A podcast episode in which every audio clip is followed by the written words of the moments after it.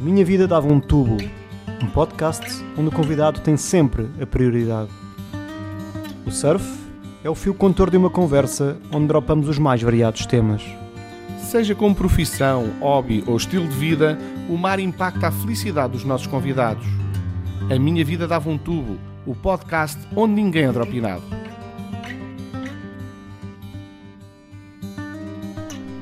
É um dos pioneiros do bodyboard nacional em todos os sentidos. Competidor exímio, curioso nato, voluntário, acabou por estender a sua carreira através do jornalismo dedicado à modalidade que ama. De tal forma que todos o conhecem como a grande referência do jornalismo no bodyboard nacional e uma das grandes referências internacionais, talvez por ter abandonado a competição muito cedo. Vamos saber se sente falta dela. Pai de família, jornalista, comentador, amante de uma boa conversa e sempre apaixonado pelo mar, Tosé Fonseca é um almadense no Oeste e o nosso convidado de hoje.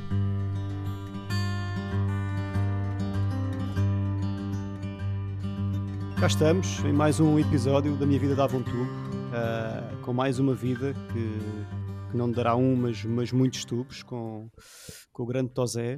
Uh, olá Miguel. Olá André, olá Tosé Fonseca. Olá, Miguelito e Cato. Boa tarde. Tosé. Boa tarde. Boa tarde. Como é que isto, como é que isto tudo começou? Como é que ainda te recordas da tua primeira onda? Uh, da minha primeira onda, olha, é assim.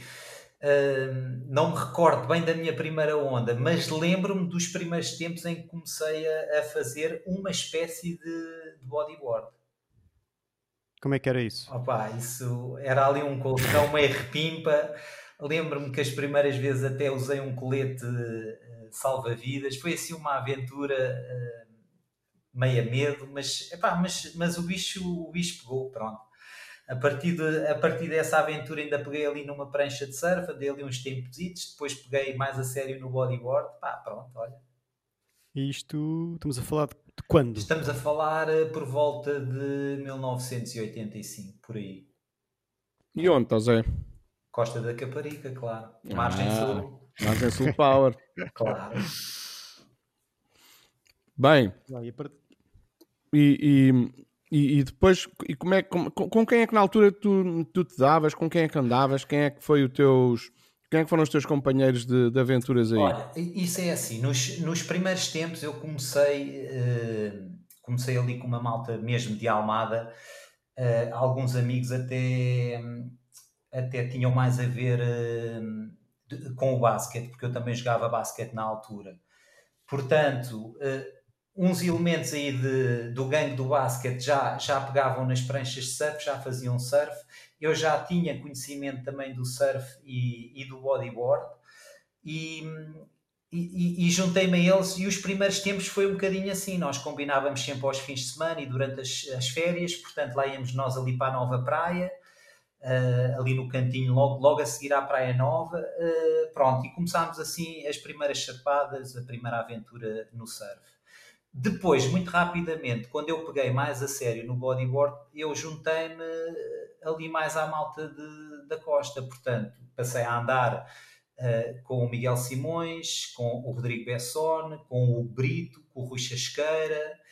Uh, epá, essa malta, pronto, que na altura já tinha um nível ali mais, mais considerável, mais elevado. Sim, na altura, pá, a maior parte da malta começava pelo bodyboard, não era? Uh, não necessariamente.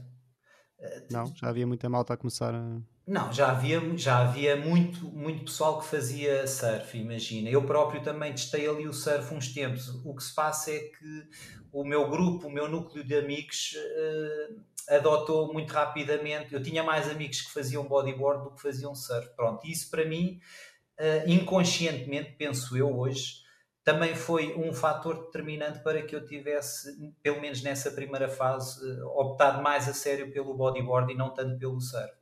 Mesmo o Rodrigo Bessoni, o Miguel Simões, eles pegavam em pranchas de surf também com regularidade. Portanto, nós fazíamos bodyboard, mas uh, volta e meia, pronto, íamos lá, íamos lá dar um toque também eh, ao surf.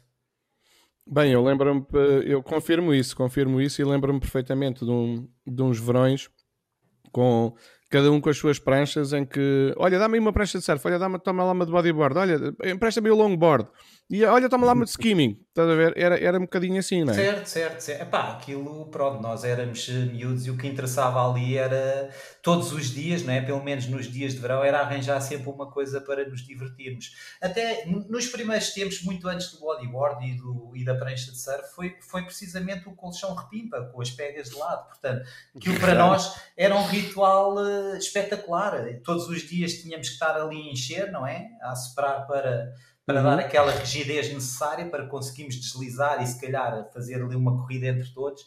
Ah, mas eh, foi assim que o bichinho foi pegando, pronto. Agora, uh, o, o, que eu acho que, que se passa é que depois, nessa fase, ali entre os, eh, entre os anos 80, pelo menos em Portugal, 85, 90, 90 e poucos, uh, o bodyboard explodiu, certo? Teve ali um crescimento exponencial enormíssimo, pronto. E se calhar é mais isso que tu deves estar aí a, a referir, tocar. Que, sim, e coincide, coincide com a tua com o lançamento da Bodyboard Portugal, ou então ao contrário, Bodyboard Portugal coincide com esse, com esse boom que é que, como, é que tu, como é que tu olhas para é, esse... É, eu, eu vou-te eu vou -te explicar, vou explicar um bocadinho aqui a história. já falei nisto também aqui num, num live há umas semanas. Mas, mas isto basicamente é assim, imagina. Hum, portanto, nós começámos a fazer bodyboard, começaram a, a, ser, a ser realizadas as primeiras competições e aqui lá às páginas tantas havia ali um grupinho de, de atletas onde eu me inseria, hum, epá, que eram os melhores de Portugal e, e, já tinham uns apoios, pronto, eram patrocinados ou eram apoiados, como vocês lhes queiram chamar. Hum. Ah, eu fazia parte de uma equipa que era a ABZ, que era uma marca de pranchas, e também da Redley, que ainda é uma marca conhecida, um, e da Gull também, e da Instinct, pronto, tinham vários patrocínios. E nós semanalmente tínhamos, tínhamos reuniões de marketing. Portanto, já naquela altura as coisas eram um bocadinho evoluídas, talvez até um pouco mais evoluídas do que são hoje em dia.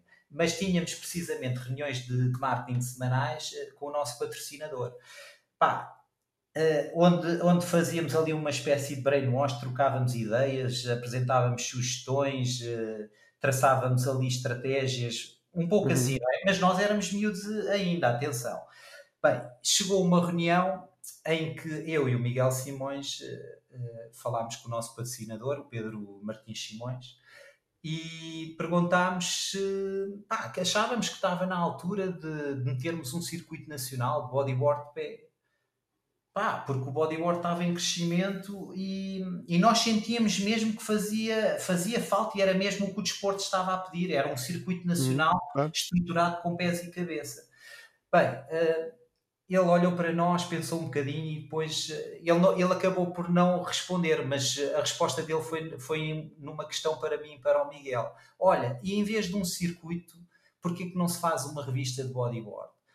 E a coisa nasceu aí. A primeira revista de bodyboard portuguesa, a Bodyboard Portugal, foi assim que nasceu. Portanto, o Pedro Martins Simões, em resposta a, a, a uma pergunta que nós lhe colocámos, uh, sugeriu a elaboração, a criação de uma revista.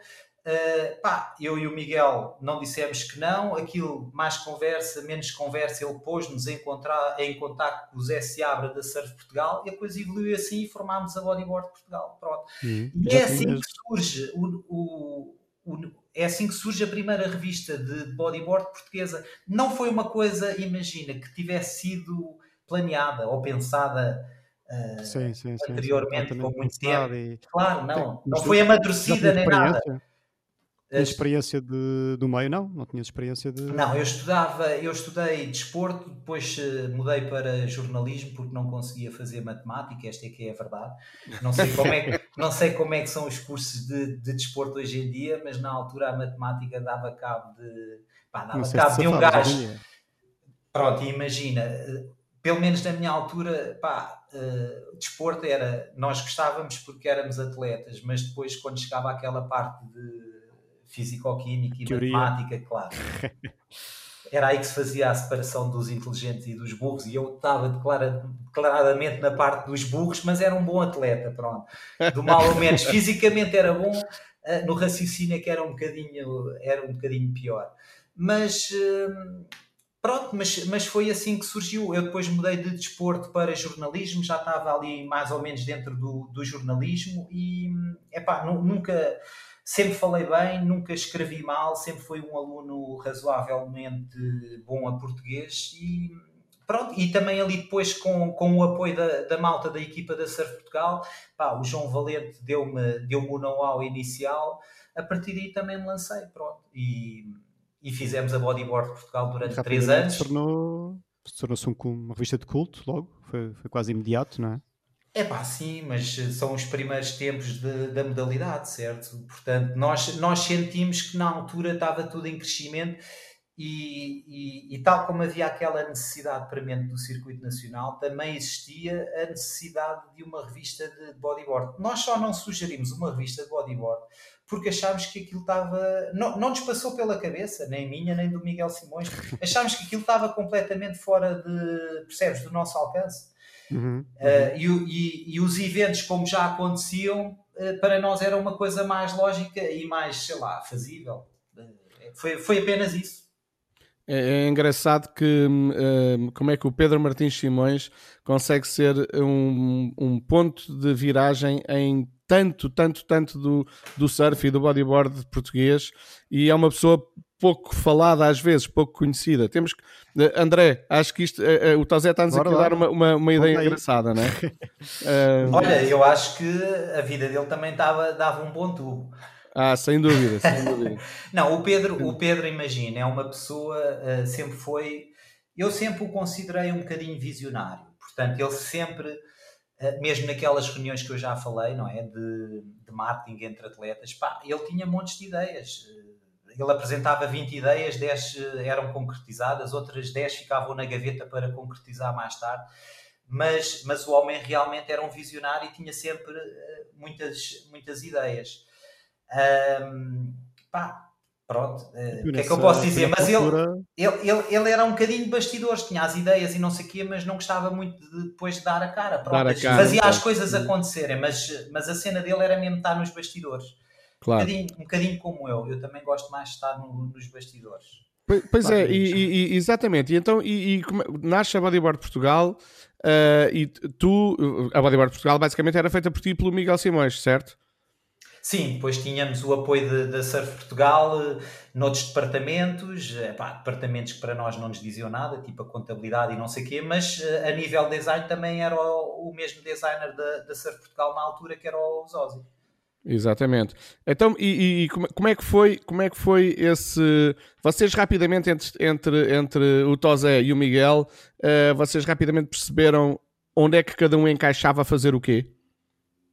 Sim, uh, nos primeiros tempos nós ainda dividimos ali, imagina, a parte editorial, ainda dividimos entre os dois. Mas muito rapidamente, imagina, eu quando digo isto muito rapidamente, estou-te a dizer se calhar logo ao fim de três edições, que é basicamente 6 a 8 meses, pronto, porque na Bodyboard Portugal, que era um dos males da Surf Portugal em geral, não se cumpriam muito as, as datas de saída. Nós tentávamos, as revistas estavam feitas, só que aquilo depois demorava um bocadinho a sair, saía sempre com um mês de atraso. Portanto, elas claro. eram expedidas de dois em dois meses, mas na realidade aquilo passava sempre para os três. Mas imagina, logo ao fim do terceiro número, hum, eu senti logo que eu era completamente editorial e o Miguel completamente ou quase, quase integralmente uh, comercial. Portanto, pois. o Miguel agarrou ali, vamos dizer, 95% do comercial, eu fiquei com os outros 5%. Na altura ainda havia o Ronnie Carrari, mas depois nós também uh, acabámos por substituir o Ronnie Carrari, porque o Ronnie também só vivia a cena do surf, não vivia nada do bodyboard, e nós também muito rapidamente sentimos isso. Uh, e portanto, e, e, da parte editorial eu agarrei, imagina, 95% e o Miguel depois dava-me ali um apoio de 5%, escrevia uma crónica ou outra, percebes?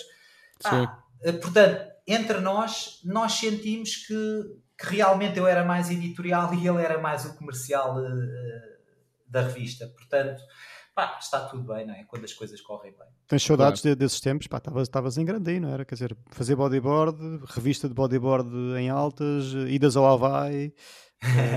Olha, mas é, é, é, assim, eu vou te dizer.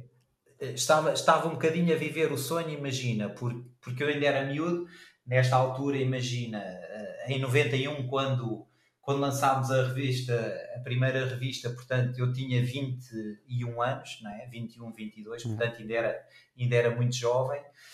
pá, estava em alta, não é? Queria surfar todos os dias, eh, fazer uma revista permitia-me isso. Eu tinha sempre que ir ao escritório, mas também conseguia surfar todos os dias.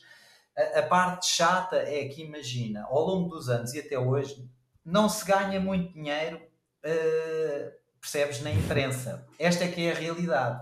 Pois, mas mas dá-nos uma grande satisfação, porque imagina, a composição uh, de, de algo editorial. Um, epá, de um jornal ou mesmo de, de uma revista impressa ou de, pá, de um cross, de um crossover entre, sei lá, um livro e uma revista, uma coisa mais elaborada, um book ou uma coisa assim, pá, aquilo tem ali uma, uma série de, de processos. Não sei, a mim dá-me um enorme gozo e quando vejo aquilo como produto final é uma satisfação enorme. Eu sinto, yeah. a nível pessoal, para mim é, é um grande orgulho mesmo, percebes? Porque aquilo a elaboração é de criar uma revista, algo, não é? É criar. É... é criar algo e depois aquilo tem várias batalhas, não é? Porque nós estruturamos o editorial, eh, fazemos a seleção das imagens, eh, depois há a fase do design, eh, depois há, depois disso tudo, temos a fase de quando a revista entra na gráfica, que é outra luta, não é? Depois somos chamados para ir aprovar planos, etc. e tal. Uhum. Pá, e aquilo é outra luta, porque quem está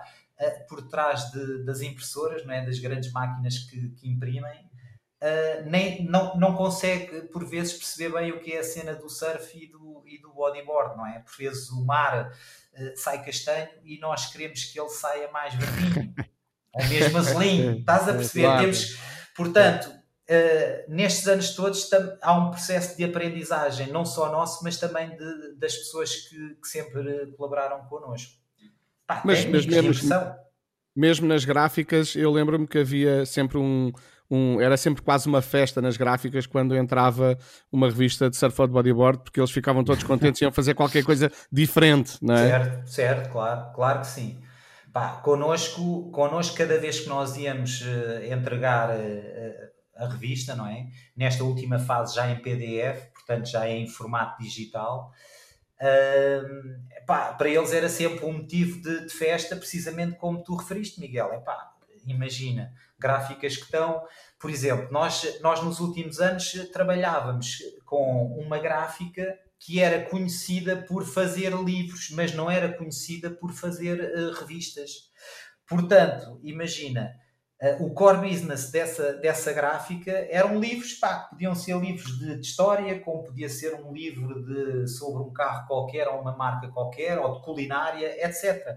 Quando eles recebiam uma coisa, imagina, de desporto, uh, cheia de cor, cheia de vida, de vida, movimento, epá, aquilo para eles também era apaixonante e também imagina, como nós aceitávamos o desafio, como era um desafio também para nós, conseguirmos ali uma boa impressão, porque, porque não existe uma impressão perfeita, o que existe é, no todo de uma revista, existe um, um trabalho bem conseguido, uma, uma impressão na sua totalidade equilibrada. Isso é o, hum. isso é o que, imagina, eu como publisher uh, ambiciono numa edição, porque aquilo quando nós ouvimos, ah, a impressão está perfeita, Epá, isso é mentira, porque aquilo são vários planos, cada plano tem 20 e tal páginas, como é que tu vais equilibrar, uh, percebes, a página da ponta lá de cima, do canto superior esquerdo, com a página do canto inferior direito? É impossível, estás a ver? Portanto, aquilo para eles é uma luta, para nós também, mas eh, pá, quando no final as coisas saem todas equilibradas e nós consideramos que realmente está ali um bom trabalho, uh, volto a dizer mais uma vez, para mim era uma coisa, pá, eu tenho enormes, tenho enormes saudades. Eu vou-vos dizer, eu nos últimos anos, eu já estava um bocadinho farto, porque, porque eu já apanhei aquela fase de pá, mais, não, mais não haver, não haver publicidade, pronto, estás a ver, e a vida começa-te a correr mal, certo? Pois. Imagina, tu tens uma editora, queres lançar revistas, lançávamos nos últimos anos lançávamos entre 6 a 7 edições ao ano. Por vezes no, no verão éramos, éramos de periodicidade mensal, portanto lançávamos em junho, julho e agosto. Okay. quando começa a falar, a falhar e a faltar publicidade, tu tu tens que, pronto, tens que adaptar, não é? Uh, claro. Eu apanhei essa fase, portanto, imagina, eu no final uh, já estava, no final já na Vert, não é? Agora já estou aqui a falar um bocadinho, no final de, uhum. de, das revistas impressas, uhum. uh, já estava um bocadinho farto, pá, e eu dizia aos meus amigos, pá, estou farto disto, quer fazer outra coisa, quer mudar, quer, sei lá, vender isto, pá, estou farto destes problemas, né? porque aquilo era uma luta quase diária, não é? Ou de edição em edição, conseguir que, que aquilo não fosse um projeto que desse prejuízo, que pelo menos se pagasse ele próprio. Pá, mas eu vou-vos dizer, eu se me dissessem hoje, Tosé, vamos fazer revistas, bora. Claro, claro. A nível mundial, uh, o que, que, é que aconteceu às revistas de bodyboard? Foram, foram morrendo também, não é? Aconteceu com mais de surf. Olha, era o, que eu ia, era o que eu ia dizer. Isto mas é mais cedo, é? quase todas, mas um exceto na Austrália. É? Exceto é. na Austrália. A Austrália é um, é um mundo à parte em relação às revistas. Exato. E, e tu ainda tens a Surf Ma Surfer Magazine também em, em Sim, nos Estados nos Unidos. Estados Unidos pronto. O que se passa é que, imagina, uh, o surf e o bodyboard e o skimboard e o sup e não sei o que fazem todos parte de um mercado, certo? Mas depois neste mercado uh, existe, existe, existe o surf e existe o bodyboard. Pá, e o mercado do surf é uma coisa, sei lá, seis vezes, sete vezes maior que o mercado do bodyboard. Porque o mercado do bodyboard basicamente são as marcas, as marcas técnicas do desporto. Estamos a, estamos a falar do lixo, estamos a falar da prancha, estamos a falar do pet park, não passa disto. Já houve tentativas de fazer bodyboard wear, etc e tal, mas aquilo não pegou. Portanto, o surf é uma coisa, só o facto de ter a surfwear é logo vendas monstruosas. Pronto, e, e, e, o que se passa é um bocadinho isto. O bodyboard, como é uma coisa mais reduzida, portanto, ressentiu-se muito rapidamente uh, e as revistas acabaram também em poucos anos, em dois ou três anos, quando começou assim mais, mais a crise, não é? Elas desapareceram. O surf, como é uma coisa maior, foi vivendo com a crise durante mais anos. Pelo menos esta é a minha visão. Mas estamos a uhum. chegar a um ponto, precisamente, que, que a história se repete. Ou seja, o que o surf está a viver agora, eu já vi uhum. isto tudo no bodyboard. É igualzinho, claro. só que espalhado por mais tempo, por mais anos, por mais tempo, não é? Porque o universo, o mercado, é muito superior do surf mas é igualzinho. Esta mudança toda para as redes sociais e em vez de contratarem o atleta que realmente surfa nas horas, vão contratar o atleta que é um influencer só porque tem 200 mil seguidores e o, outro, e o outro que é muito bom a surfar só tem 5 mil. Isto tudo eu vi, isto também aconteceu no mercado do, do, do bodyboard. Pronto. Agora, pá, é o quê? Olha, e Sim, falando de coisas mais alegres, também estamos aqui a, a bater na revista. Conta-nos um bocado a tua experiência no, no Havaí. Eu lembro-me na altura, ainda foste umas vezes, não foi? Olha, eu, eu fui ao Havaí cerca de, de cinco, cinco vezes.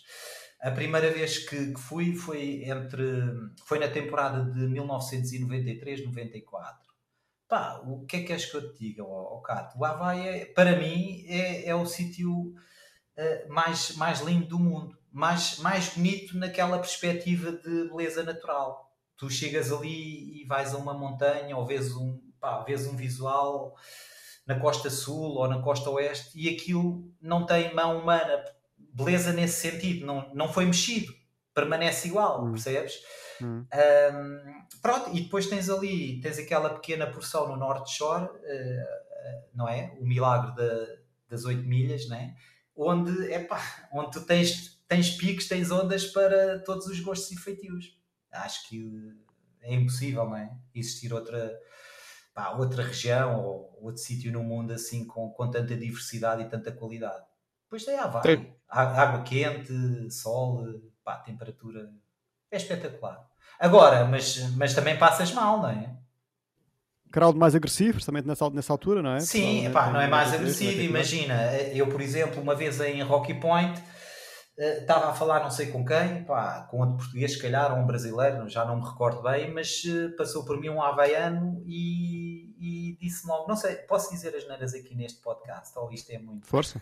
Não sei, isto não vai para a Antena 3. Não, ele, ele disse-me assim, o havaiano passou por mim, o Havaiano passou por mim, ah, e eu como era patrocinado da Redley, estava com uma, com uma licra da Redley, isso também não ajudou.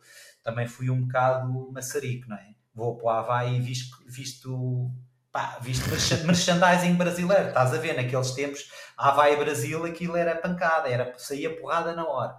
Bem, mas o Havaiano passou por mim e disse-me disse logo, amigo, disse-me assim, em alto e bom som, fucking Brazilian, get the fuck out of here. Pois.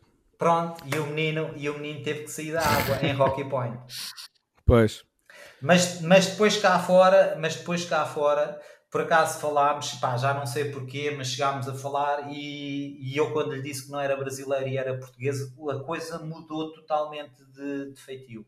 E a conversa evoluiu para o ponto de, de ele me dizer que, pá, que existem muitas famílias no Havaí que são precisamente de, de origem portuguesa. Pronto. 25% uhum. da população havaiana é descendente de portugueses. Portanto, 25%. E eles têm um enorme respeito também pelos portugueses e quando percebem que, apesar de brasileiros e portugueses falarem não é, a mesma língua, mas eh, um é Brasil, outro é português, quando, quando se trata de português, o respeito é completamente diferente.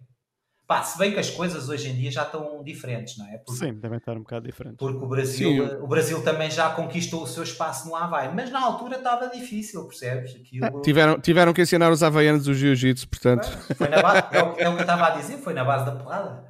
Pois, exatamente.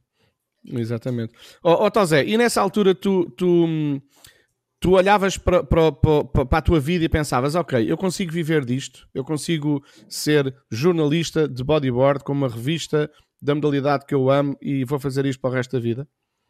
Olha, é assim, eu vou fazer aqui um à parte. Eu quando comecei a trabalhar nas revistas e senti que estava mais a sério, eu, eu abandonei a competição, ok? E, não, e deixei de ser patrocinado e não sei o quê, ok? Eu não continuei claro. a fazer revistas a nível editorial e continuei a ser patrocinado e, com, e continuei a competir. Não, eu próprio decidi, eu penso que em 94 uh, eh, pá, devo ter feito a minha, a minha última a minha última competição a sério. Portanto, tive aquela fase da bodyboard Portugal, pá, mas eu também era ali muito miúdo. Mas depois, quando eu senti que realmente Portanto, em 94 eu já tinha formado a Vert, era um negócio meu, eu já não trabalhava para, para a Publisurf, não é? para a Surf Portugal, já era um negócio Exato. meu uh, do, do Miguel Simões e também do Pedro Crespim, que era um fotógrafo que se juntou a nós. Pá, MSTZ, essa grande empresa. MSTZ, exatamente. Mar, Sol, Terra, Zeus. exato, é exato. Mais, é okay. mais ou menos isso. Ok, ok, está bem. Mas. Mas, mas, mas sim, Miguel, respondendo à tua questão, pá, eu, eu acho que sim.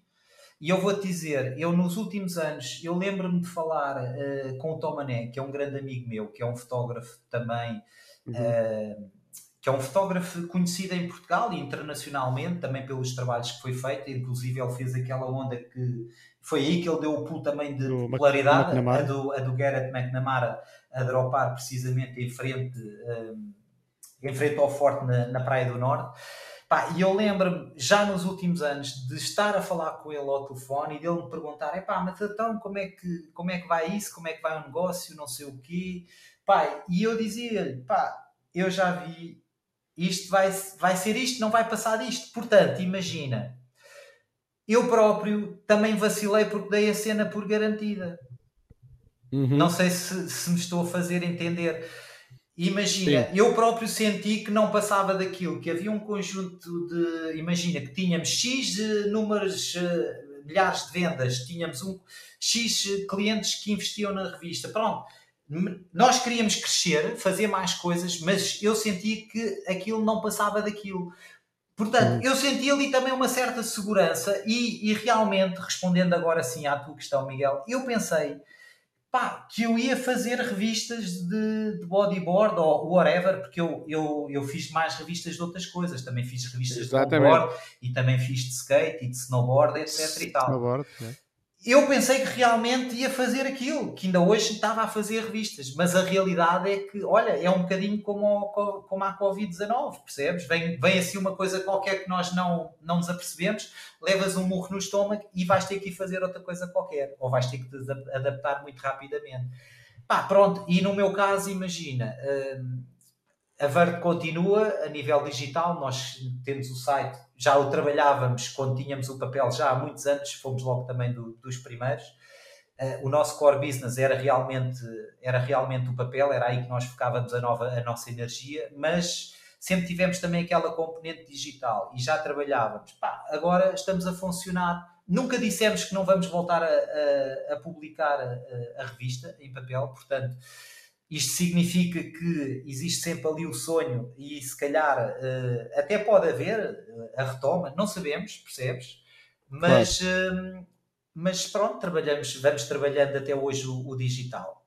Agora, o digital é o que nós também sabemos, pronto. Poucos clientes, ninguém quer pagar nada por, por nada, é tudo, tudo e meia, portanto, no meio disto tudo, nós continuamos a alimentar o sonho e uma modalidade, mas depois, paralelamente, todos nós fazemos outra coisa qualquer para viver. Claro. Esta é que é a realidade. Tem que ser assim. Como é que, como é que vês a modalidade agora em Portugal, hoje em dia? Como é que vês o bodyboard? Olha, o bodyboard é assim, nos últimos anos, com o crescimento do surf, porque o surf, eh, em termos de popularidade, cresceu muito e isso leva também a um maior número de de, de surfistas, não é? De pessoas que, pá, porque porque se relacionam com, com a cena da praia e do surf leva, leva a que queiram praticar e que, e que fiquem praticantes. Uns só experimentam, não interessa, whatever. Uh, o bodyboard caiu muito. Caiu muito a nível de, de praticantes. Isto porque, pá, antes chegavas a qualquer praia e, e vias imensos bodyboarders e hoje em dia isso já não sucede. Agora vês os bodyboarders em sítios específicos, em spots que são realmente que têm ondas que são, que são mais para são mais uhum. propícias para a prática de, yeah. da modalidade. Sim. Achas que isso é uma tendência uh, mundial ou, ou, é mais completamente, centrado? Completamente. É? Pá, tirando Portugal, nós éramos, eh, éramos e ainda somos, ainda somos considerados uma potência. Depois tens o Brasil, tens as Ilhas Canárias, a Austrália. Pá, e o resto, imagina, o mundo todo é dominado pela cena do surf. América do Sul também tem um bocadinho bodyboard, mas também tem muito surf, percebes? Uh, sim, portanto, nós, eu não posso estar aqui a dizer, claro, não posso estar aqui a dizer que o bodyboard domina, imagina, no Chile. Pá, tem excelentes ondas para bodyboard, tem, tem imensos praticantes, mas olha lá, ó, o Chile tem, pá, tem imensos praticantes de surf também. Sim, eu acho que eu acho que há um indicador que, que diz logo tudo, que é pá, pouca gente conhece, se calhar, o campeão do mundo de bodyboard.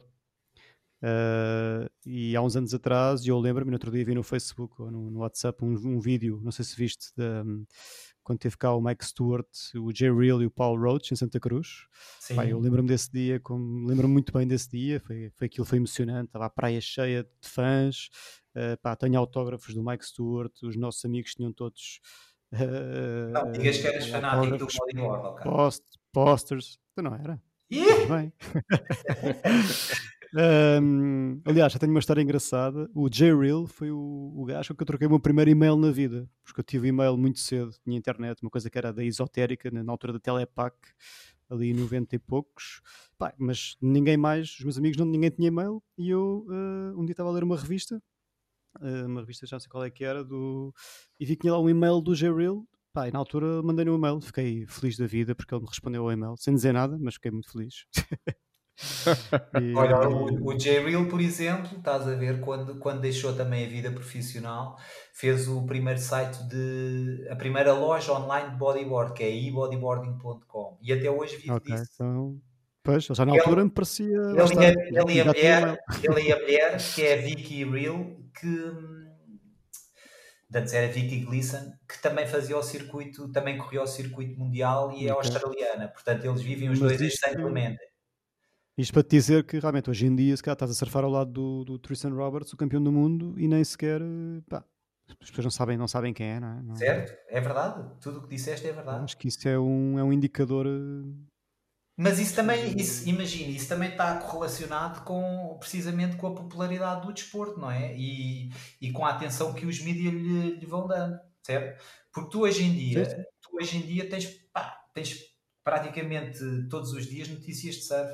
Kikas vai surfar aos coxos, furar a quarentena e aparece, percebes? A dizer que ele foi, tem o estatuto de, de alta competição e que foi surfar às 6h49 da manhã. Estás a ver? Uh, isso, e, e, isso também ajuda à popularidade do desporto. Pronto, é pá, mas, mas o surf é, é, superior, não, não há nada a dizer. É assim, olha, é o que é. Não, mas, mas, mas, oh, Zé, mas, isso, mas isso é uma coisa que me uh, pronto, tira uh, fica a pensar um bocado às vezes nessa, nessa, nessa questão, porque embora, como sabes, sou surfista desde sempre, pronto, adoro seja, adoro bodyboard, adoro snowboard, adoro skate, adoro todo o tipo de desporto de deslize.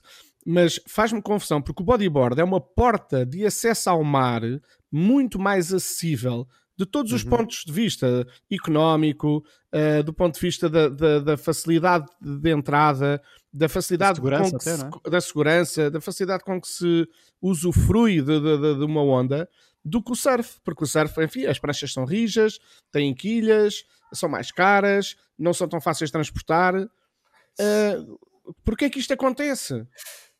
É, é assim, eu, eu, acho, segundo a minha visão, eu também já pensei nisso, Miguel. Isto, isto só pode ter a ver, imagina, com a perspectiva de quem pega numa prancha de bodyboard, seja ela de topo ou seja ela fraquinha de primeira linha. Eu acho é uh, a primeira a primeira coisa que essa pessoa vai pensar é que o bodyboard não é propriamente um desporto.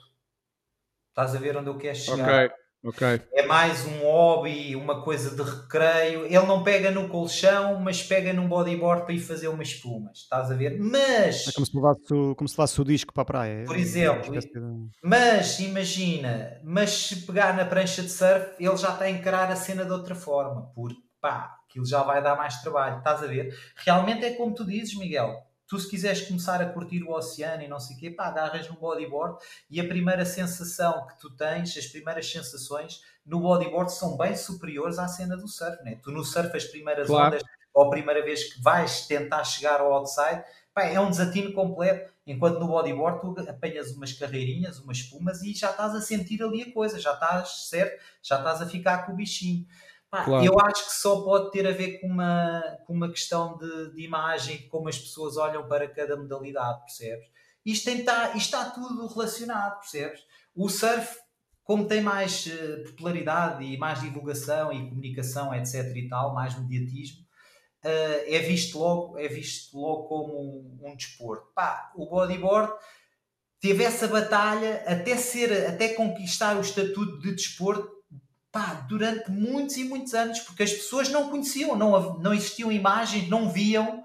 Só quando começaram a ver realmente uh, o potencial, o que é que é possível fazer numa modalidade como o bodyboard e nas ondas que os bodyboarders apanharam, certo? Que apanhavam, porque antes uh, os bodyboarders é, é, que desbravavam os spots mais pesados, não é? Uh, os, mais, claro. os mais desafiantes, esta é que é a verdade. Incluindo, da praia, incluindo a Praia do Norte na Nazaré, não é? Incluindo a Praia do Norte da Nazaré também, que pronto, tem, tem é assim, tem muito a ver com o porquito, certo? A divulgação. E sim, com, e, e não só, mas... Sim, exato. E com, os, e com os, os, os, Special Editions que lá foram feitos, não é? Sim, sim, mas muito, muito antes disso, a, a Praia do Norte aparece numa sessão de, do Faustino e do Porquito que, claro. pá, olharam para aquilo num dia gigantesco e decidiram entrar. E a partir daí é como é que é possível, não é? Mas pronto, onde eu quero chegar é uh, os bodyboarders sempre tiveram a atitude, mas depois não existia comunicação, as imagens não passavam. Portanto, uma pessoa imagina que se calhar até tinha um bodyboard que para deslizar umas ondas no mês de férias, de verão, uhum. ele não tinha essa pessoa não tinha acesso a uma revista de bodyboard, nem sabia que existia. Eu, eu até hoje, volta e meia, encontrava pessoas, às vezes em competições ou não sei o quê, que me diziam que não conheciam a revista.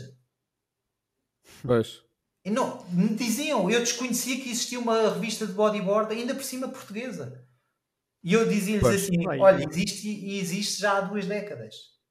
Pois. Estás a ver? Pois. E aquela pessoa tinha um bodyboard se fosse preciso há 10 anos, só que é tal coisa, não é um praticante pá, não se considerava praticante. Aquilo era uma coisa que ele agarrava, como agarra uma cadeira para levar para a praia, agarrava no bodyboard para se tiver umas espumas eu vou lá deslizar. Sim. É um bocadinho assim. E acham, acham que, que se poderá tornar quase uma coisa vintage? Eu vejo, eu vejo um bocado essa tendência agora de malta mais velha que já passou pelo surf uh, e que está a voltar um bocado ao bodyboard. Epá, já passou pelo surf? Assim, eu é assim, depois mudou para surf, mudou para surf e depois voltou outra vez agora ao bodyboard. É pá, mas isso, isso deve ser malta que está cansada. Não é tem tendência. Se é malta que está cansada, tem que ir para o ginásio. Acho difícil, acho difícil isso acontecer. O que eu tenho reparado nos últimos anos, e isto sim posso dizer com toda a certeza que é o que se tem vindo a, a passar, e nessa perspectiva, esse, esse tal bodyboard vintage até tem a sua razão de, de ser mencionado, tem a sua razão de ser, é pessoal que começou, imagina, quando eu comecei, nos 80, que uhum. fez durante 10 anos ou 15 anos eh, por aí, mas depois, imagina, começou a trabalhar ou mais a sério, e família e filhos e não sei o quê, e já sabes como é que é, pessoal que não conseguiu uh, continuar uhum. a fazer, chegava ao fim de semana, estava cansado e queria era ficar a dormir até às 3 da tarde, pá, não interessa, não estamos aqui a julgar ninguém, mas abandonaram. E agora, imagina que estão perto dos 50 anos, como eu estou, que se calhar estão mais estáveis na vida e têm mais tempo, Agora é que estão precisamente a regressar ao bodyboard. E sim, isso está-se a passar uh, de norte a sul do país. E, e, e, e, eu vejo isso, imagina, quando vou aos eventos e não sei o quê, vejo muita malta uh, que está a voltar, uh, que tem estado a voltar nos últimos anos. Pá, e quando voltam dá para perceber, porque ainda têm pranchas que são de 1990, umas se calhar até com lixo ainda no tail que é uma coisa que só se usava mesmo nos primeiros anos, estás a perceber? Pronto, sim, sim. E sim, agora fez bodyboard, mudou para o surf e depois regressa ao, ao bodyboard, pá, Cato, eu acho que isso para mim não faz muito sentido, porque todas as pessoas que eu conheço, das duas, uma, ou mudaram para o surf e ficaram lá, nunca mais pegaram no bodyboard, ou então são um bocadinho como eu, que é pá, eu, eu não tenho problemas em agarrar numa prancha de bodyboard ou numa prancha de surf e muitas vezes levo as duas para a praia. Portanto, das duas, uma, ou ficaram no surf ou fazem as duas coisas, percebes? Não é bodyboard, surf e voltaram para o bodyboard. Não, se calhar fazem é surf e bodyboard. Eu acho que isso sim, isso é capaz de suceder. Ok. Miguel, uh, e se fôssemos à pergunta, se calhar à altura, estamos com 40 minutos, mais ou menos, e já falámos aqui também dele, uh, se calhar era uma boa altura para irmos à pergunta surpresa ou não? Epá, se calhar uh, deixa-me ver aqui se eu consigo. Uh, eu ponho aqui, eu ponho aqui, eu posso pôr aqui. Queres pôr? Então, então, é. então uh, põe lá e temos, é, temos uma, isto? temos uma pergunta surpresa para ti. Uma pergunta surpresa de uma, de uma pessoa que te conhece bem. Ui! É? Isto parece um programa, um programa daqueles já séria. Hein? Olha, mas isto. Espera aí. Mas olha, não vale chorar. Espera aí, espera aí. Isto. não, isto não é o. Digam-me digam se, estão, se estão a ouvir depois. Espera aí, vou pôr aqui.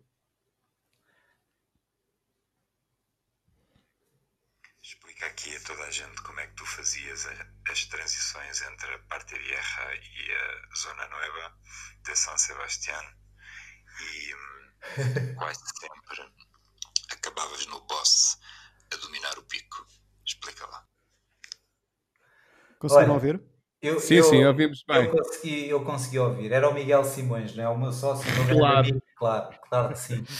e ele fala de, de San Sebastián, pá, porque nós durante uns anos, eh, imagina, a nível, a nível de bodyboard, eh, existiam eventos internacionais, não existia nem circuito europeu, nem circuito mundial e então o que existia hum. eram eventos internacionais. E existia eventos em Espanha e depois em França. Portanto, San Sebastián, pá, uh, durante dois ou três anos foi, foi roteiro obrigatório para nós. E, pá, aquela zona de Bilbao, Báquio, pronto, já, vocês já sabem como é que é. Eu, eu, uhum. posso, eu posso confirmar aqui, uh, não tenho qualquer problema.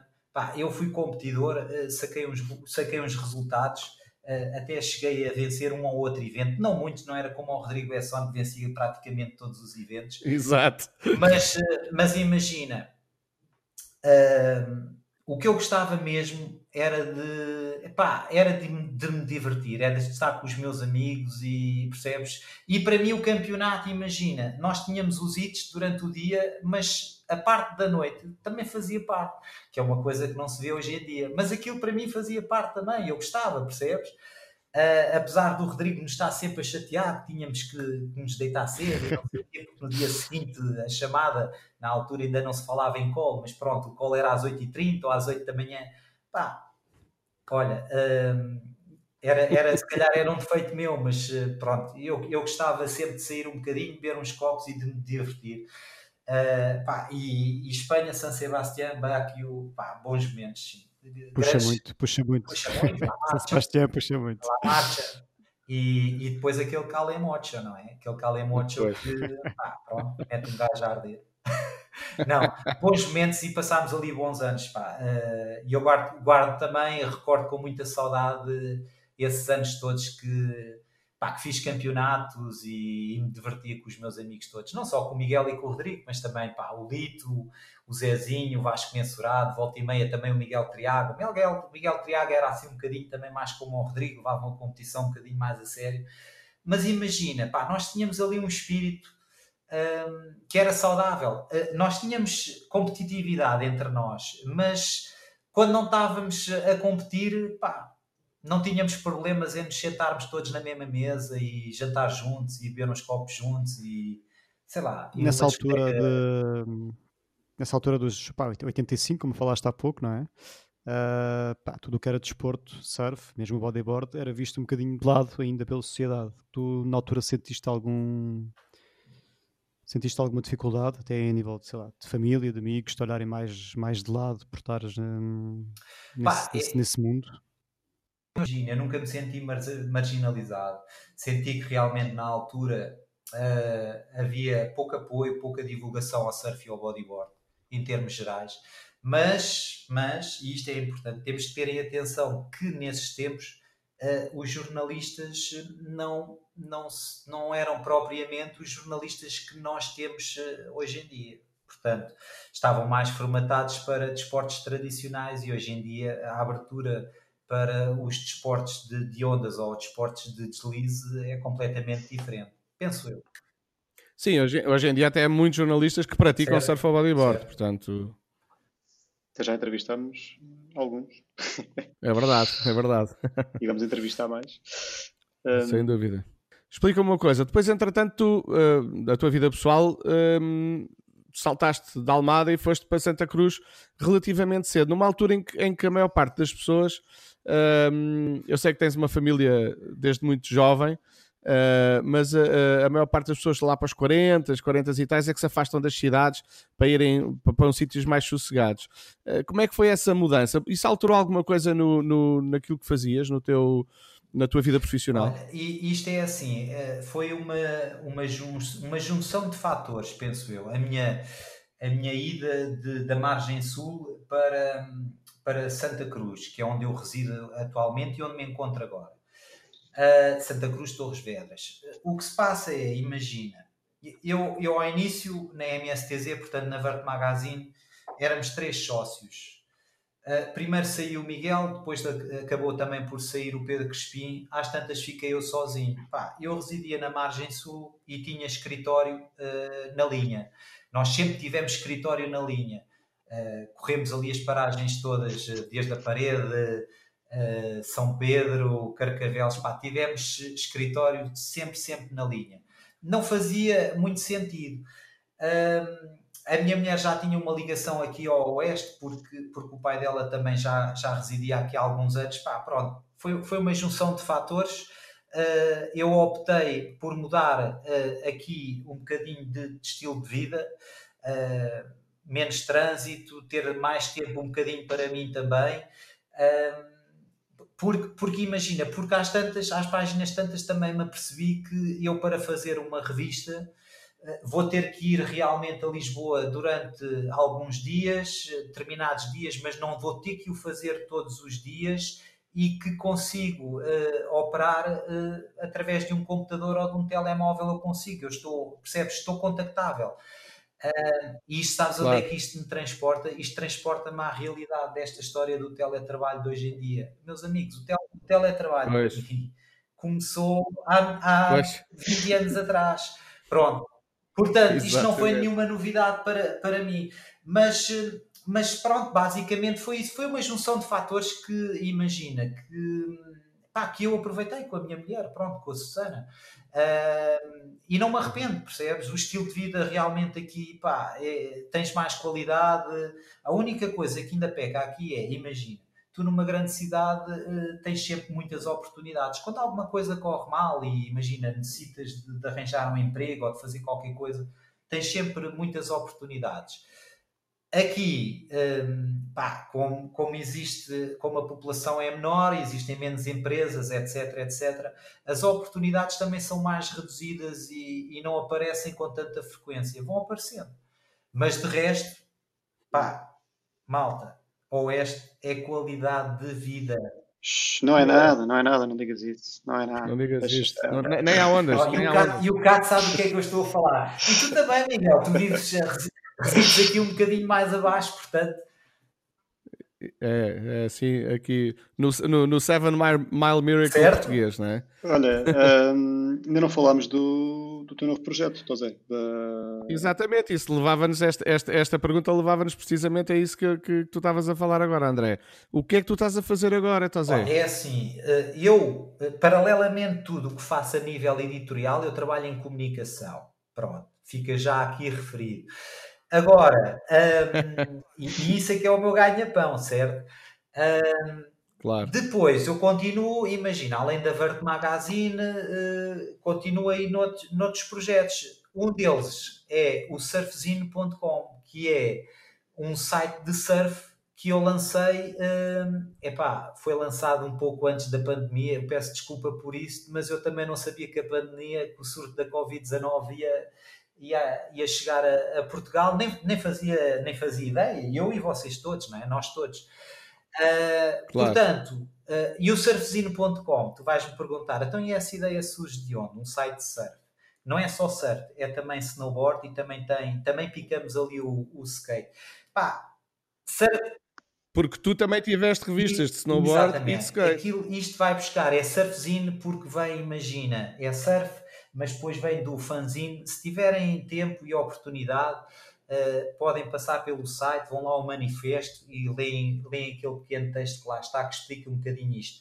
Vem do surf, vem das fanzines, que era uma coisa que existia de antes, e eu venho desse Uhum. tempo também, antes das revistas de, de música, eh, especialmente de música, certo? E existiam as fanzines, que eram Uhum. revistas feitas, Claro. eh, mas de modo muito, muito artesanal. Estamos a falar de fotocópias. Mas eram, mas já eram revistas Exatamente. paginadas, percebes? E, e já vinham em formato de revista, só que aquilo era muito artesanal, era feito uma a uma, eh, brutal. E eu tive uns amigos meus que, que chegaram a ter fanzines de música. Pronto, e se calhar, se calhar o meu bichinho também pelo editorial começou a partir daí, porque eu achava, achava piada aquilo, pá. Eles tinham trabalho a fazer aquilo, imagina. E era tudo fotocópias, a paginação. Ainda não tínhamos computadores, ainda não existia Photoshop e não sei o quê. Naquela altura, pá, aquilo era tudo à base de coladas, eh, colagens, aliás. Espetacular, Claro. espetacular. Ah, portanto, Uhum. o surfzine vem desse espírito. É pá, pronto, e depois foca ali, foca, foca a atualidade do surf. O intuito é fazermos ali sempre eh, um conteúdo de alguma forma que, que nos diferencie, que não seja o que os outros sites já existentes em Portugal tenham, mas que, que de alguma forma acrescente mais qualquer coisa ao surf nacional. Pronto. Pá, temos tido uma aceitação, também ainda não estamos a apertar muito, eh, estamos a trabalhar, eh, estamos à velocidade de cruzeiro, como eu costumo dizer agora, eh, vamos apertar mais no final do verão, Uhum. porque depois chegamos. Ok. Ok. Surfzine, surfzine.pt, não, não, é? surfzine.com, atenção. Ponto .com, ok. Ponto É com. porque o ponto .pt, sabes o que é? Não te leva a lado nenhum. e o ponto .com vai dar ao site. Deixar aqui a Exato. questão, então, para os nossos sete seguidores. eh, É pá, nós, sete seguidores, nós estamos um bocadinho melhores, mas pronto. Já temos Não, um. Miguel, já, acho que não, não, não sei se já tinha dito, já temos um hater. Ah, é? Olha, já temos um hater. No Instagram da Antena Epá. 3 já vi lá um hater a dizer que. Olha, eu acho que é que essa história dos haters, Eh, eh, sabes que sempre São todos Ah, bem-vindos. A partir do momento em que tu crias qualquer coisa, eles vão aparecer. Claro, eu acho que é um ótimo sinal. Exato. Exatamente. Também acho, também acho. Ó oh, oh, oh, Tosé, eh, mas eh, aqui eh, a gente depois já co- conversa sobre isso, André. Aqui a conversa é sobre o Tosé. Um, e, e- e- mas tu, na realidade, hoje fazes uma vida, além, além de teres o surfzine.com, também trabalhas para a eh, enfim, tens uma vida em tenho Santa uma Cruz. vida, tenho uma, Uma vida, vida. em Santa Cruz, sim. Pá, isto sabes qual é a parte má da, da coisa? Lá vamos nós outra vez. É que não se, não se ganha milhões. Pois. Não, mas ganhas, Claro, mas ganhas em claro. qualidade de, de vida e a fazer, imagina. E eu tenho um trabalho, não é? Às vezes também, também, também me farto um bocadinho. Mas, no geral, hum, o saldo é positivo e eu faço o que eu gosto. Pá, isso para mim está a render. Percebes? Uh, imagina, uh, Ciland sim, trato também comunicação. Na Ciland eu também faço a coordenação de um projeto uh, que é a primeira onda, onde levamos o surf uh, ao ensino básico, aos terceiros e quarto anos do ensino básico de escolas da periferia do Conselho de Torres Vedras. Uh, portanto, okay. eu não sei se não, não posso estar aqui a cometer uma calinada, mas uh, sabes que o surf escolar uh, já existe há muitos anos, mas numa idade tão terra, terceiro e quarto ano do ensino do ciclo básico, eu penso que talvez isto seja também pioneiro porque estamos a falar de miúdos de 8 e 9 anos, certo? Por aí, 8, 9, 10 anos, sim, sim, pronto. Sim. Mas é uma coisa que, que, nós fazemos e que chega, chega a cerca de, de 500 miúdos. Uh, é um projeto que eu também coordeno aqui, uh, que faço também uh, em prol da, da Associação Silan. Uh, pá, depois, como tu sabes, também faço comentário de praia para a Liga Meu Surf, vou agarrando assim umas coisas, volta e meia faço também WSL, se bem que eles ultimamente não têm chamado muito, não sei porquê, mas agora também está tudo adiado. Também também trabalho com, com o circuito mundial com a APB, que é, que é a entidade de, do circuito mundial de bodyboard. Tá, pronto, vou, vou fazendo assim uma série de coisas, mas o essencial aqui uh, é que eu continuo no desporto. Um, Pá, e ainda bem, e agradeço a todos os que ainda me vão chamando e me dão a oportunidade de continuar aqui a, a manter-me atualizado e a acompanhar a, a par e passo, tanto o surf como o bodyboard. Uhum. Na realidade, estás, continuas ligado à tua grande paixão, né, que é o mar. Pá, e sempre posso, vou fazer umas ondas. Já não é como era claro. antes, mas eu sei, eu sei, eu sei. olha, o gato ainda no outro dia me apanhou na água. Já não é, Exatamente. já não é como era, mas pá, não é? Claro. Oh, oh, oh, Tozé, e outra coisa, qual, qual é que foi o, o bodyboarder mais uh, talentoso que, com quem tu trabalhaste ou com quem uh, uh, que, que, achaste mais, mais fora de série na, na, ao longo da tua vida? Ui, Ui, ui, ui, Miguel, o que é que tu andas a fazer? Epá. Portuguesa, portuguesa ou. Não, não, uh, portuguesa ou não, ou não, é, não eu vou-te eu, eu, eu vou dizer, eh, Miguel, epá, isso. Isso é muito difícil de, isso é difícil de responder, eu não sei dizer assim, percebes? Acho que vou dar uma resposta politicamente correta que ah, são tantos que eu não consigo referir um só nome. Não, é pá, sério. Uh, mesmo a nível internacional, uh, por exemplo. Uh, Mas, por exemplo, quem foi para ti o melhor bodyboarder de sempre a nível internacional? Não, eu, eu é assim, nos primeiros tempos toda a gente gostava muito do Mike Stewart, pá, eu adorava o Ben Siverson, por exemplo. Também gostava do, do, Mike Stewart, mas para mim o Ben Siverson tinha, tinha um estilo brutal e, e eu era, era mesmo fã do, do Ben Siverson com as suas, com as suas BZ. Exato, exato. Mas, eh, mas, mas imagina, nestes anos todos, uh, por exemplo, o Jeff Hubbard pá, é uma pessoa espetacular, quer a nível profissional, quer a nível pessoal, e é um grande amigo meu também. Temos o, o Jared Houston, hum. com quem eu também tenho, com quem eu mantenho uma, uma boa amizade, e pá, são campeões mundiais, multicampeões várias Exato. vezes e, e, o Jared vive agora em Porto Rico, é sul-africano, mas pá, também é uma pessoa espetacular. Percebes? E ao longo dos anos vou tendo assim. Isso, isso é outra coisa, imagina, na minha carreira, em tudo o que eu fui fazendo, eh, eu também tive muita sorte, porque todas as pessoas que colaboraram comigo e que, imagina, hum. que me ajudaram de, de alguma forma a, a lançar as revistas, as edições. Uh, epá, eu, eu, de certa forma consegui rodear-me de gente boa. Estás a ver a uhum. importância uhum. disso? Pá, claro. gente interessada, que preocupada com a evolução, em me ajudar e em fazer com que as coisas acima de tudo saíssem. Estás a perceber? Pá, isto não se encontra todos os dias, portanto, essa malta que ao longo dos anos também me ajudou, pá, o meu eterno obrigado, porque, porque realmente imagina, eu posso ser o timoneiro, mas tem que haver ali uma crew, uma equipa, certo? Mas, eh, pá, claro. e sem eles não, é, não tinha fotografias, também muitos textos não eram todos escritos por mim, certo? Um, foi fantástico. Portanto, a nível de atletas, pá, eu posso referir muitos, mesmo o Pinheiro também, português, pá, é uma pessoa fantástica para se trabalhar, percebes? Porque quando tu falas com ele, é alguém que realmente deseja trabalhar e, e isso é importante. Uh, não é só fazem uma cena sobre mim e depois eu logo vejo. Não, pá, procuramos, ambas as partes procuram fazer ali algo no, no sentido. Algum, algum bodyboarder em Portugal a viver do, do bodyboard hoje em dia? Dá para? Pá, presentemente acho difícil. Deve haver aí uns, uns quantos bodyboarders ainda com, com uns bons budgets, com uns bons plafons, mas uh, a fazer vida só disso acho difícil. Uhum. Eventualmente, os que fazem, uh, pá, ainda não trabalham, ainda estão naquela fase de, percebes, a terminar curso e uhum. uhum. ainda estão na...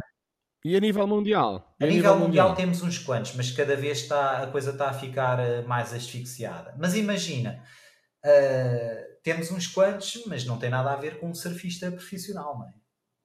Imagina. Sim, mesmo, mesmo esses também estão claro. a levar uns cortes. A partir, a partir do momento em que tens surfistas da elite que não têm patrocinadores.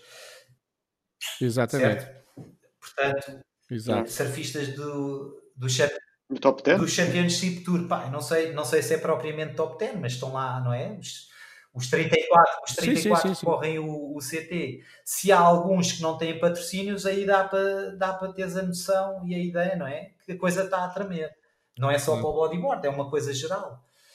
Uh, mas, uh, mas pronto, pá, onde, eu, onde eu quero chegar é existem bodyboarders uh, a nível internacional que ainda conseguem viver de, das marcas que os patrocinam, pá, porque imagina, mesmo, mesmo só tendo aquele material técnico que eu referi no início da, da, da nossa conversa, Uh, eles têm os Pro Models, portanto, os modelos assinados por ele, e além de receberem, imagina, uh, além de é? receberem um ordenado, não é? Uma remuneração mensal, recebem depois royalties. Pá, e imagina se receberem, por uhum. exemplo, uh, sei lá, 10 euros por cada prancha vendida. Isto é só fazer as contas. Se venderem, sei lá, mil ou 5 mil no, no mundo todo, já é um bom income, já ajuda além do, do rendimento. Uhum. Ah, pronto, existem uns quantos, mas comparativamente com os surfistas não tem nada a ver uh, os volumes de, de remuneração.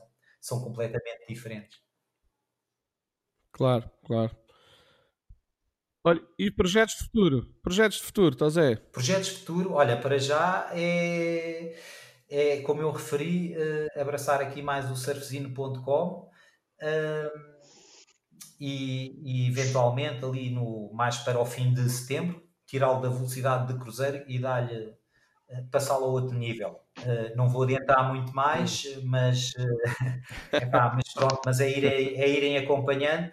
E, e, o próximo nível para mim será uh, estará em torno de, epá, de conteúdos diferentes, está bem, mais pensados. Uh, porque realmente esta fase, esta fase agora do verão uh, não puxa muito, não só por mim, porque eu também quero ir dar umas surfadinhas, peço desculpa por isso, mas também porque eu sinto que o pessoal passa muito tempo fora de casa, portanto, para nós é um claro. bocado ingrato estarmos a dedicar também muito tempo a fazer, uh, a produzir conteúdos, se depois eles não vão ser lidos. Portanto, tem que haver aqui uma situação que, pá, que seja agradável para ambas as partes, para quem lê e também para quem produz. Mas, basic, é, mas basicamente é isso. Pelo menos até ao final do ano é dar ali, uh, passar a, o surfzino.com ao próximo nível. Vamos lá ver. Boa. Muito bem. José, uh, eu só quero... mais uma pergunta. Só falta, só, ah, falta a última pergunta, não é, André? Força. Força, Miguel. Não, é, é, é muito simples. Estás a, é, que, que, tubo é que a tua vida dava? Que é aquela questão que vocês fazem nos, nos podcasts todos, certo? Pois. Exatamente. Olha, uh, não sei, mas, mas para já uh, o que eu posso dizer, uh, fazendo o resumo, eu estou quase a bater os 50 anos, atenção. Quase, quase. quase. Estás mesmo quase, quase. quase. que dia é hoje? Olha, deixa lá ver. Olha, é daqui, é daqui, é daqui a um mês. Pronto, Exatamente. Portanto, faltam 30 dias para os 50. É assim, o que eu vos posso dizer é so far so good. Pois. Portanto, pá, é o máximo que eu vos posso dizer. E é, imagina, isto também serve de conselho para quem nos está a escutar. Não colocarem muitas, não colocarem expectativas muito altas e pá, nunca deem nada por, por garantido. Porque nós temos até este exemplo recente precisamente da Covid-19, onde pá, numa questão de dias ou numa semana as coisas alteram todas. Portanto, é viver dia a dia pá, e em paz.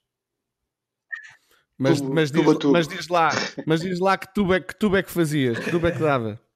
Olha, eu gosto deles largos e profundos. Ok, pronto. Isso já é uma resposta. Eu gosto deles, Eu prometo eu gosto deles prometemos, não, prometemos não editar esta parte. eh, Exato. Isolá-la. Está bem? Ó capa, pá. Olha, eh, eu aproveito também, já Pois que é. esta foi a última questão, muito obrigado, André, e também Miguel, pela oportunidade. Espero que tenham gostado também da, aqui da nossa conversa. Claro que sim. Ah, obrigado nós e Obrigado nós venha daí essa festa dos 50. Vamos lá, vamos lá ver se eu estou por cá. Não E vamos lá, e vamos lá, vamos lá ao Surfzine TV. Ah, desculpa, com a ponto .com, .com, não é? Surfzinho.com Exato, exato. Peço desculpa. Eu já estava aqui a, a teorizar. Era, vá, está tudo ok. Olha, meus amigos, Olá. até um dia destes. José, grande abraço. E obrigado. Abraço e obrigado, Deus, José. abraço.